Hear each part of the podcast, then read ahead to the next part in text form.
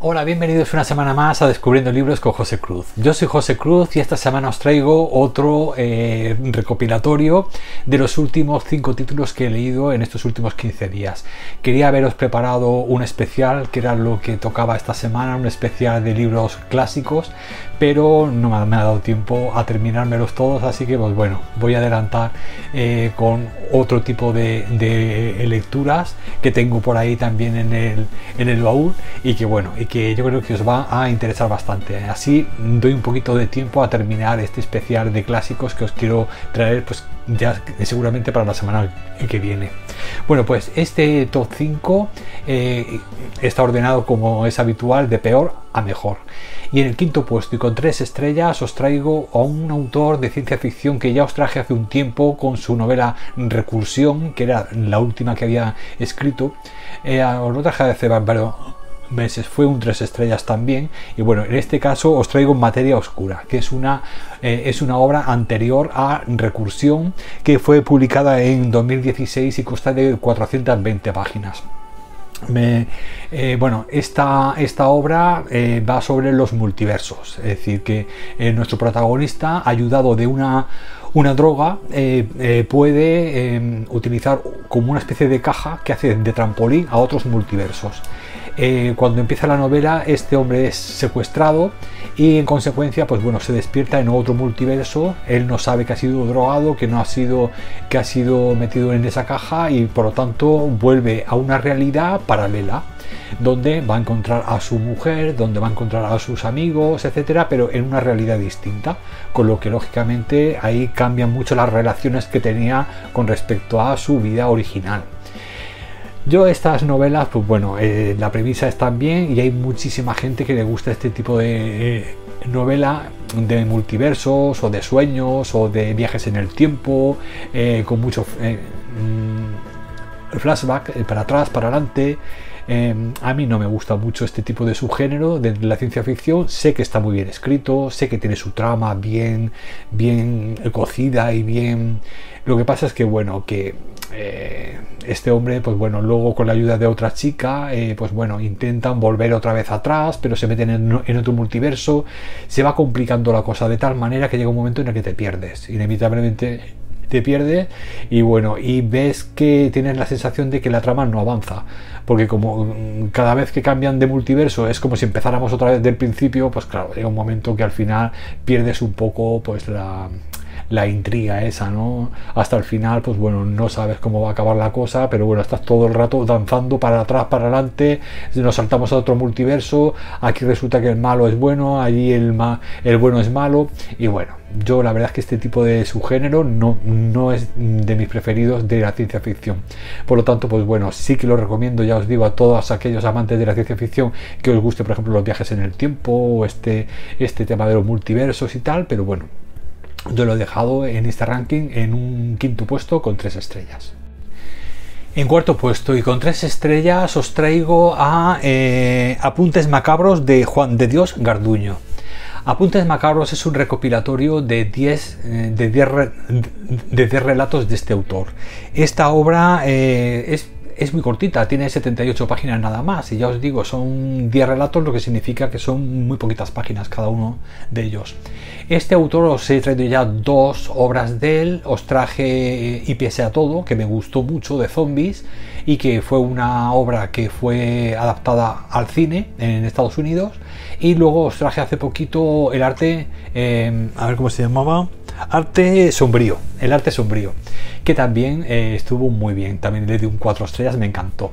Bueno, pues este, este recopilatorio que os traigo, este no ha pasado eh, de 3 estrellas y es porque, bueno, el autor en este mm, recopilatorio, en estos relatos, lo que hace es como una especie de refrito de otras historias, otras novelas ya publicadas de género del terror que él, por lo que sea, pues no le gustó cómo acabaron o eh, a mitad de la novela de, en la que se ha basado eh, coge otro giro, en fin, es como un refrito de otras historias escritas por otros autores y él le da otro, otro final, otro avance. Eh, y luego tiene otra parte que no me ha gustado, que no suele ser habitual en él, porque ya os digo que en arte sombrío y, y pese a todo, vamos, no encontré yo eh, lenguaje malsonante, palabras soeces y un poco así eh, cutrecillas para enganchar al lector juvenil. Eso no lo encontré en las otras obras y aquí sí que está. Entonces no me gusta ese tipo de términos porque yo digo, eh, sobre todo en la novela de terror mm, eh, te hace perder mucho la seriedad ¿no? y, el, ambiente sombrío que debe de, rodear normalmente un relato, un, buen relato de terror. Entonces, pues bueno, he tenido que dejarlo solamente en tres estrellas. Ya os digo, son pequeñas historias muy cortita, cuatro o siete páginas, que bueno, que que son como variantes de otras novelas que ha leído el autor y que él le ha dado otro final, otro, otra continuación. En fin, como unos remake ¿no? que, se ha inventado él. Pero bueno, ya os digo que el, el, el nivel literario que encontré en las otras dos obras que os traje, en, y pese a todo y el arte sombrío, aquí no, no lo, no lo he encontrado. Así que eh, os lo recomiendo para los eh, incondicionales del autor y para los que os guste mucho el terror y que queráis algo así muy, muy veraniego y muy cortito, pues vale, 78 páginas, pues merece la pena pues bueno ver esas distintas eh, perspectivas que tiene el autor de otras obras pero por lo demás tampoco es de lo mejor que he leído de, de, Juan de Dios en Garduño. En tercer puesto y ya con cuatro estrellas, ya ahora sé, eh, ya os traigo una novela corta eh, de 162 páginas que bueno, me he dudado porque más que, bueno, se llama Entre líneas, el cuento o la vida del escritor Luis Landero que es un, vamos, es un escritor bastante reconocido. Y bueno, eh, os decía que, bueno, que me he quedado un poco así dubitativo porque más que una novela parece como que tuviera una mezcla de ensayo con algo autobiográfico, una historia autobiográfica, algo de ficción y, metaliteratura. Es decir, nos habla de la literatura, lo que significa para eh, la gente. ¿no?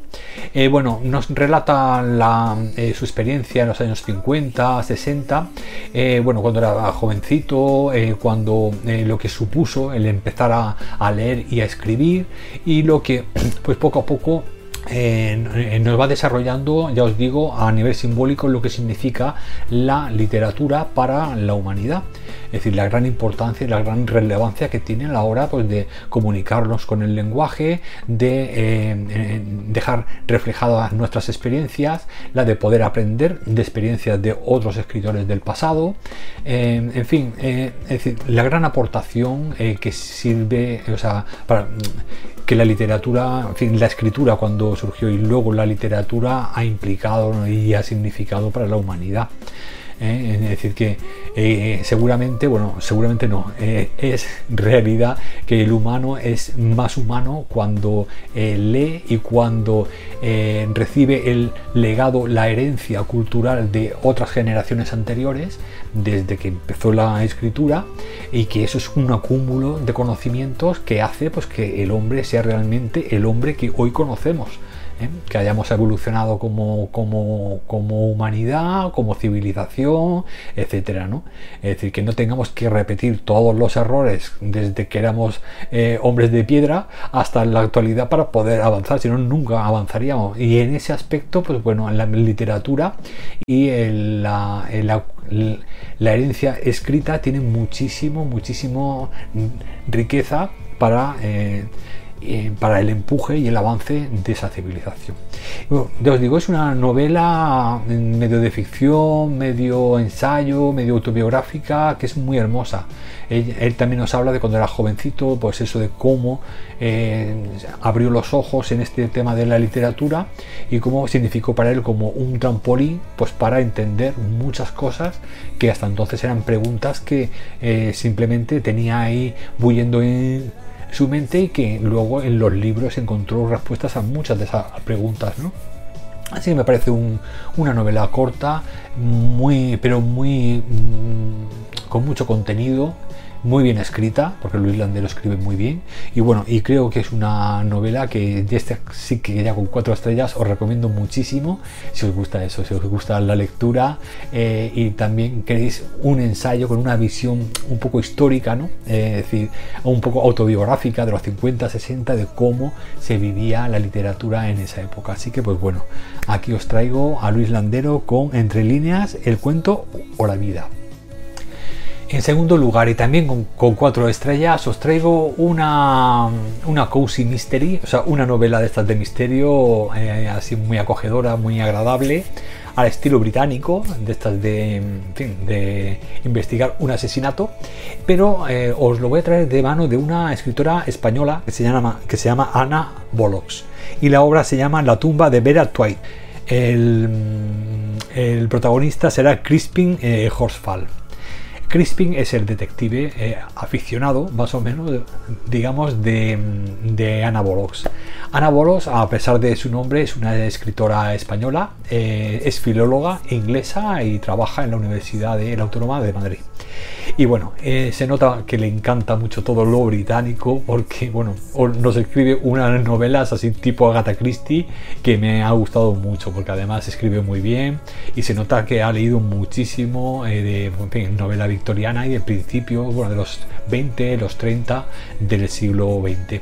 Y bueno, en esta, ya os digo, el protagonista es eh, Crispin Hosfall, que es un chico, es un muchacho que él eh, quiere, le gusta la vida tranquila a él le gusta la ciencia, le gusta investigar las inscripciones funerarias y, evita por todos los medios eh, oír hablar de casamiento, cosa que su madre está siempre muy empeñada en a ver si le, busca una novia para al casarse.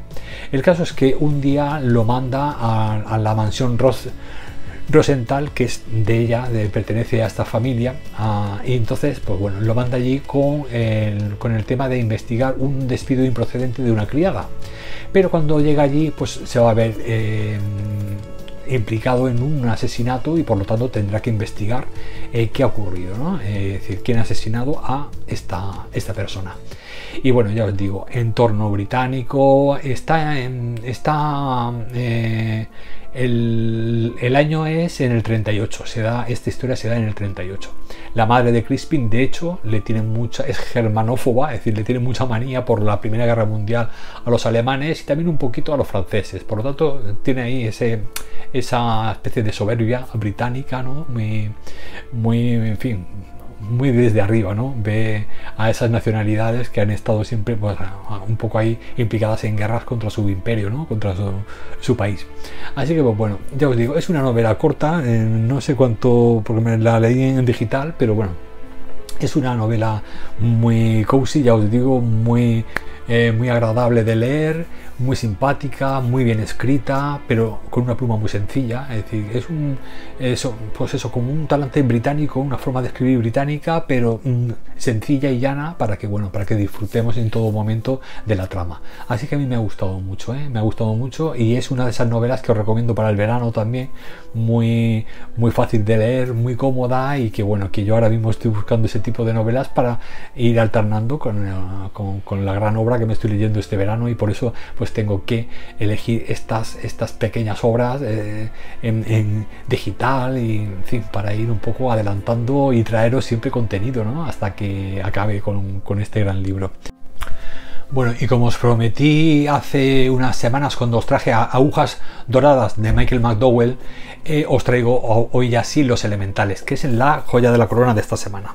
Bueno, pues los, los elementales de Michael McDowell, que sabéis que fue un escritor que fue muy prolífico en los años 80, pues nos dejó esta obra que es la más importante, la más reconocida del autor, que fue publicada en 1981 y consta de 312 páginas, pues esta es una novela de terror gótico.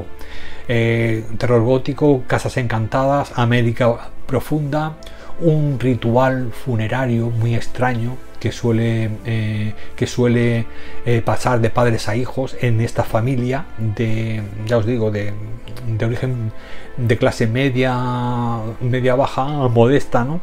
en el sur de los Estados Unidos.